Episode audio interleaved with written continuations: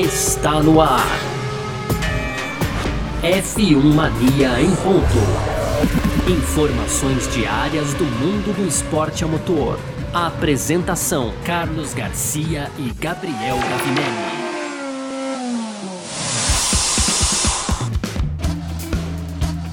É isso, valeu demais pela sua presença, valeu você que tá junto com a gente por aqui, tá no ar mais uma edição do nosso podcast F1 Mania em ponto. É, lembrando, né, a gente tá sempre por aqui trazendo um pouco do que tá rolando no mundo do esporte a motor, é um conteúdo do site f1mania.net, você pode entrar lá para ficar ligado em tudo que tá rolando, claro, baixar nosso aplicativo e tudo mais, tá? Ah, muito prazer, eu sou Carlos Garcia, hoje estou aqui sem Gabriel Gavinelli, inclusive nos últimos dias nós não tivemos a nossa edição aqui do F1 Mania em ponto, porque ele tá se recuperando de um probleminha na garganta. No, muito em breve ele tá de volta, né? Mas para não deixar você muito tempo sem o nosso podcast por aqui, é, tô nessa edição de hoje aqui com você e a gente vai falar sobre, no primeiro bloco aqui, sobre o Carlos Sainz, né? Que teve o seu. É, ele tentou é, reverter a punição que ele sofreu no Grande Prêmio da Austrália. Não conseguiu, a gente vai falar sobre isso. No segundo bloco, a gente vai falar um pouquinho sobre Lewis Hamilton e o Grande Prêmio do Brasil. Né? Ele soltou um vídeo no, no canal do YouTube da Mercedes falando sobre aquele Grande Prêmio do Brasil de 2021. E no terceiro bloco, com as nossas rapidinhas de sempre, a gente vai falar que a Audi apresentou um protótipo do seu carro de Fórmula 1 em Xangai, na China. Também a gente vai falar aqui sobre o Stefano Domenicali, né? Que não descartou um, um, grande prêmio ali nas ruas de Londres, conforme a gente já vinha suspeitando, já vinha falando mais ou menos por aqui, né? E é sobre isso que a gente vai falar. A gente também vai falar ainda sobre calendário que Hockenheim tá aberto a sediar um grande prêmio de Fórmula 1 novamente e sobre o novo papel de Daniel Ricardo na Red Bull. É sobre tudo isso que a gente vai falar nessa edição de hoje, quarta-feira, 19 de abril de 2023, o podcast F1 Mania em ponto. Tá no ar. Podcast F1 Mania em ponto.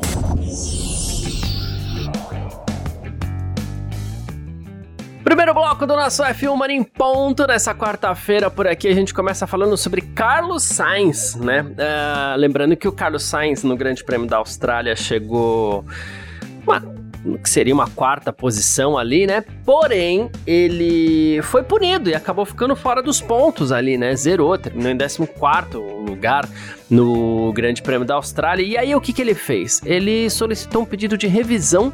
Solicitou um pedido, é ótimo. Ele, ele apresentou um pedido de revisão do, dessa punição para que ele pudesse recuperar seus pontos, o seu quarto lugar e tudo mais, né? Isso é permitido pelo regulamento da Fórmula 1 e aí foi realizada ontem uma audiência virtual para avaliar a validade dessa solicitação aí e tudo mais, né? Então a Ferrari apresentou informações que ela considerava significantes, relevantes, né? E que teoricamente não estavam disponíveis no momento do ocorrido, mas os comissários concluíram que a Ferrari não apresentou informação nova e, consequentemente, o direito de revisão foi negado, tá? Então a classificação final do Grande Prêmio da Austrália foi mantida.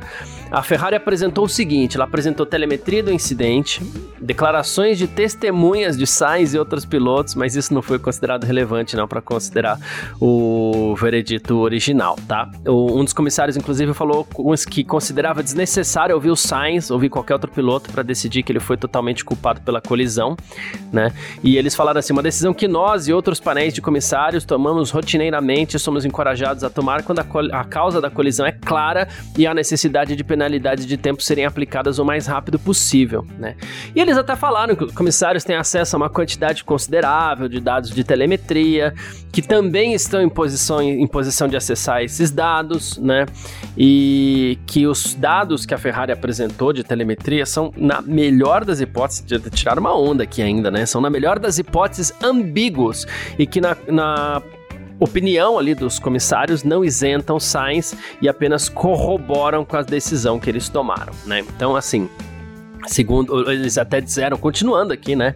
Eles disseram que o Sainz argumentou que freou mais forte, mas não conseguiu parar o carro por conta dos pneus frios e ele afirma ainda o Sainz, né, que a volta de formação lenta contribuiu para os pneus frios. E aí é legal porque assim, é, todo mundo viu que foi uma colisão muito clara né? Mas muito clara mesmo, em casa, qualquer um puniria o Sainz, menos o Sainz e a Ferrari, né? Que eles tentaram ainda solicitar essa, essa revisão né? É, que, diga-se passagem, acaba ficando até um pouquinho estranho, até ruim pro Sainz, porque passa uma imagem do piloto que tá ali, que tá chorando, que tá reclamando, que tá insistindo, que quer tal. E aí o, o, o, o comunicado dos comissários é, coloca ele até numa posição assim, porque é, olha como eles encerram. Há dois pontos. Primeiro, que seja mesmo verdade a, tele, a, apresentação da telemetria mostrando seu ponto de freagem, isso não é um elemento novo significativo para fins do artigo 14. Em segundo lugar, as condições da pista e dos pneus eram algo que todos os pilotos precisavam levar em consideração e se adaptar. Ao tentar frear tarde, ele assumiu o risco de perder o controle do carro. Nesse, carro, nesse caso, esse risco se concretizou, tendo como consequência uma colisão que se seguiu, a qual se aplica uma sanção. Vamos lá. É, e isso que os comissários estão dizendo aqui fica muito claro. É, qual que é a importância? Né? Porque eu vejo uma importância nessa punição do Sainz, eu vejo uma importância na posição dos comissários também, tá? É, muito se falou que uma bandeira vermelha no final da corrida, porque é aquela velha dualidade, né? Ah, mas a gente vai encerrar a corrida com safety car. Ah, não, encerrar a corrida com safety car é chato, e é chato mesmo, né? Ah, então o que que faz? Ah, dá uma bandeira vermelha, bota os pilotos para largar. Pô, mas no final de corrida os pilotos são tudo loucos, eles vão bater, né? Aí transfere-se para a organização de prova, para a direção de prova, uma culpa que era para ser dos pilotos. Porque quem tem que tomar cuidado para não bater não é a direção de prova, quem tem que tomar cuidado para não bater é piloto né? É, ah, mas final de prova eles ficam loucos. É só não ficar louco, é só botar a cabeça no chão, gente. Pelo amor de Deus, é uma corrida, né? E aí o, o, o posicionamento dos comissários aqui acaba sendo muito importante nesse sentido, tá? Porque o, o, os comissários mostram para os pilotos que assim, olha, é, avaliem melhor a posição de vocês. Até porque sabe-se já que teremos mais casos de bandeira vermelha na, no final de corrida, pelo menos por enquanto tá assim, pelo menos por enquanto não mudou nada. Teremos mais casos de bandeira vermelha, então é bom que os pilotos é, avaliem melhor o, as suas ações, aquilo que eles vão fazer para tentar conseguir, às vezes, uma posição depois da relargada. Né? Então é importante que eles estejam realmente muito atentos porque vem punição por aí. Então fica uma medida, uma punição educativa, não só para o Sainz, como também para outros pilotos, para que eles baixem um pouquinho a bola e para que a gente não tenha que terminar mais corridas em safety car, porque a direção de prova vai dar bandeira vermelha e a gente não pode ficar com medo dos pilotos serem loucos só porque, só porque a corrida está acabando, é, é, pode bater, sabe? Que é muito do que se fala por aí. Né? O Sainz, por sua vez, escreveu nas redes sociais que está muito desapontado pelo fato da FIA não considerar um direito de revisão é, ele falou assim que ainda acha a penalidade muito desproporcional, acredita que deveria ser revista com base nas evidências, o raciocínio que apresentamos, que, que apresentamos, né, palavras do Sainz. Ele falou assim, mas a gente vai continuar trabalhando junto para mudar as coisas no futuro, o que aconteceu na Austrália passado, tô 100% focado na próxima corrida em Baku. É isso, Sainz. O caminho é esse, foca em Baku, e se tiver bandeira vermelha no final da corrida ali, tiver que relargar no final da corrida, mais cuidado da próxima vez e que isso valha para valha todos os outros pilotos, certo? Um, falando. Falamos aqui do Carlos Sainz nesse nosso primeiro bloco, a gente parte para o nosso segundo bloco, falar um pouco de Lewis Hamilton. F1 Mania em ponto.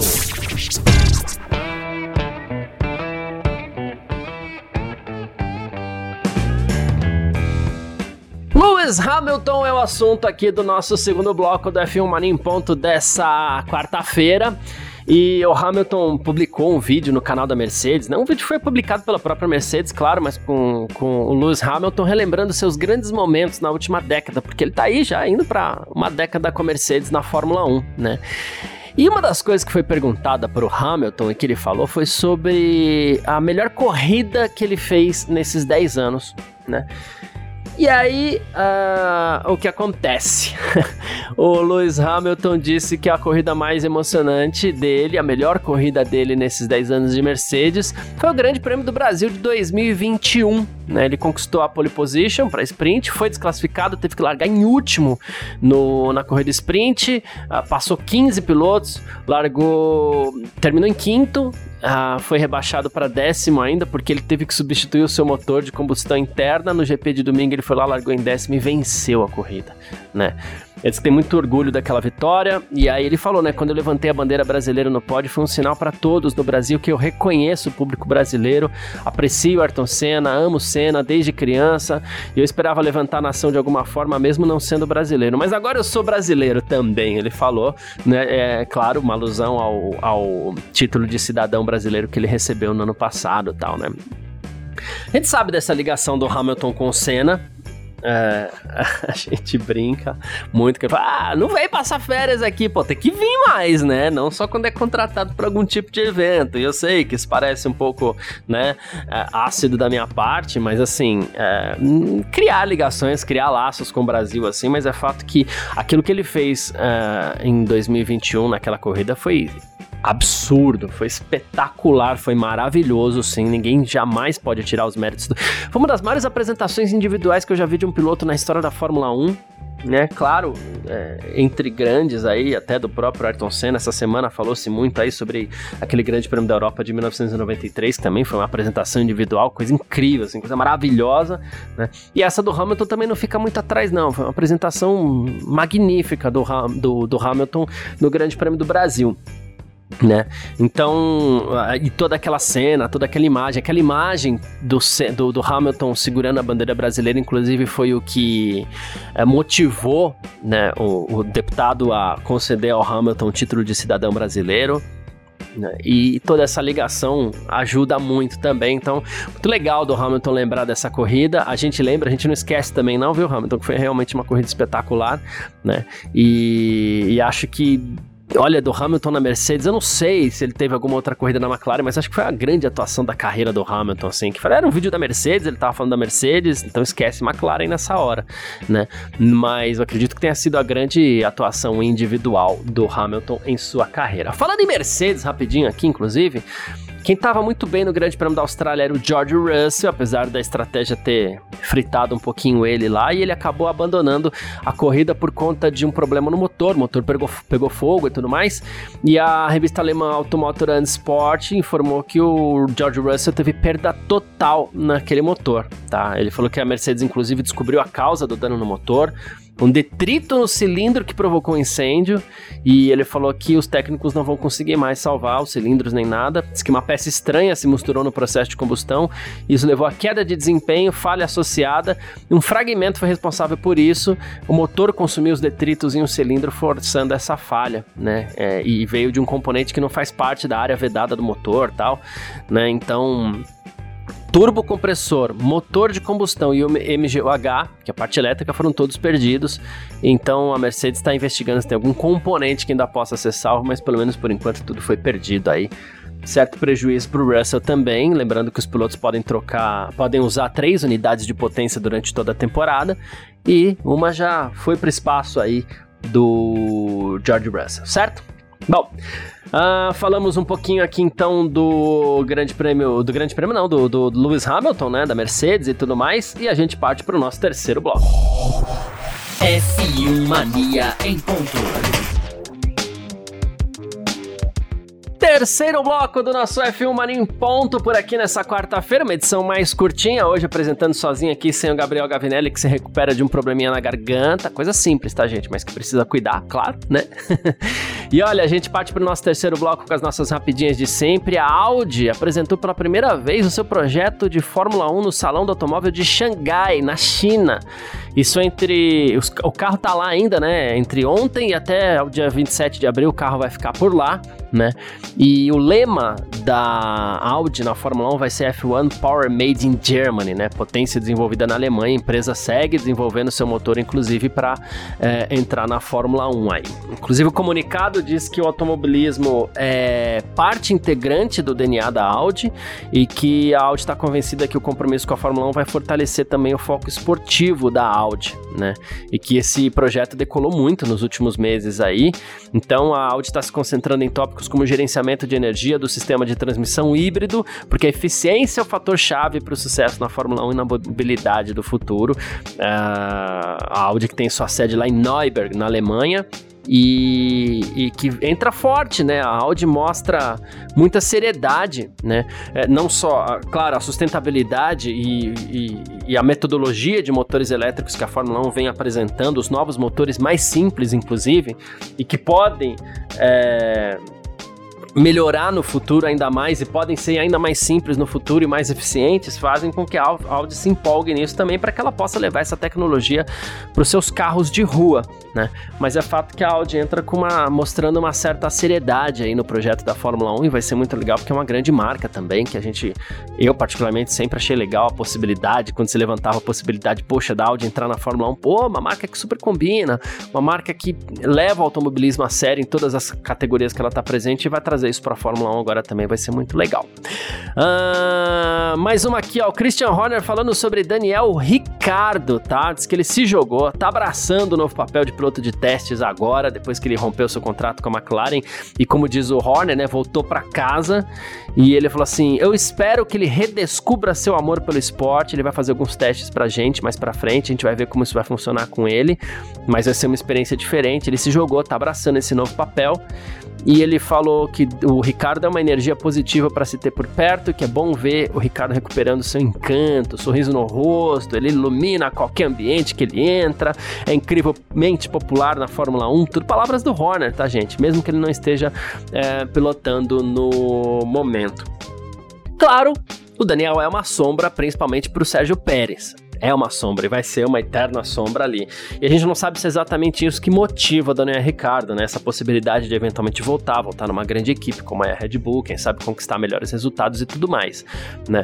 Mas é, ele foi rebaixado na sua condição de piloto de Fórmula 1 agora como piloto de testes para a Red Bull, né? E a gente realmente espera que o o Ricardo, porque como pessoa, é parece ser mesmo uma grande pessoa, a gente espera que o Ricardo recupere tudo que ele tem de bom para oferecer mesmo. Essa é a nossa uh, torcida sempre. Mas aqui, ó, uh, Domenicali agora. Ele não descarta ou a realização de um GP nas ruas de Londres. Seria um segundo GP na categoria. Eu vou adiantar o meu comentário aqui, vou explicar primeiro, mas já vou adiantar meu comentário como eu sempre falo. Vai faltar corrida, então vai sobrar corrida, porque daqui a pouco eles mexem nesse regulamento, sobe para 30. Mas fato é que o Domenicali uh, falou mais uma vez sobre essa possibilidade. Falou, poxa, um GP em Londres, por que não? Seria ótimo, né? A gente tá prontíssimo para discutir isso, porque Londres é onde nós temos os nossos escritórios, então não seria nada ruim, seria um deslocamento muito fácil. A preguiça do ser humano aí até onde vai, né? Mas enfim. uh, não duvido de nada disso, tá? Não duvido que assine com Londres, não duvido que assine com ninguém. Tanto que já resumindo o meu comentário aqui, vou dar um repeat aqui, ó. É, os responsáveis também pelo circuito de Hockenheim disseram que estão abertos ao retorno da Fórmula 1 desde que seja por um valor razoável que não prejudique as finanças. O que aí já não é tão interessante para a Fórmula 1 mesmo, que a Fórmula 1 quer mesmo é cobrar caro, né? uh, bom, uh, o a representação né, do, do circuito de, de Hockenheim, né, o diretor do circuito de Hockenheim, que quer muito a Fórmula 1 de volta para a Alemanha, né, o Jorn Tesk. E aí ele falou assim: a gente sabe o quão é importante a categoria para um circuito, mas também para a região né, que o rodeia. E ele falou assim: a gente deve nossa fama global à Fórmula 1, a gente está realmente fazendo tudo que a gente pode para voltar. Né? Falou ainda que a Fórmula 1 não vai arruinar com ninguém. Ele falou assim: então a gente precisa encontrar uma maneira de, de se juntar novamente. A gente não quer lucrar, mas a gente também não pode ter prejuízo. Uma solução possível seria aliviar o fardo financeiro ou então uma colaboração com outro circuito aí.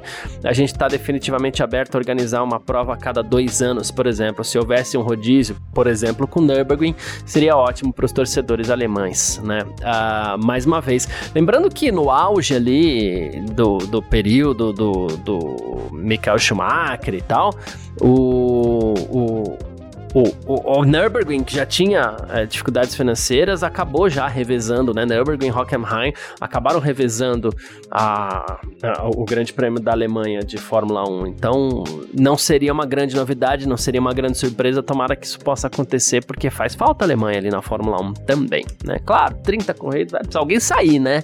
Mas se der certo, a gente gosta. Mas é isso. Quem quiser entrar em contato com a gente sempre pode, através das nossas redes sociais pessoais aqui, pode mandar mandar mensagem para mim, pode mandar mensagem pro Gavi também. Quem quiser me mandar mensagem aí, meu Instagram, carlosgarciafm, ou então meu Twitter, que é o carlosgarcia. Fico esperando todo mundo aí que quiser mandar mensagem pra gente, tá bom? Valeu demais pela participação de todo mundo, pela presença de todo mundo que acompanhou mais essa edição aqui do nosso podcast. É isso, tamo sempre junto. Tchau. Informações diárias do mundo do esporte a motor. Podcast F1 Mania em ponto.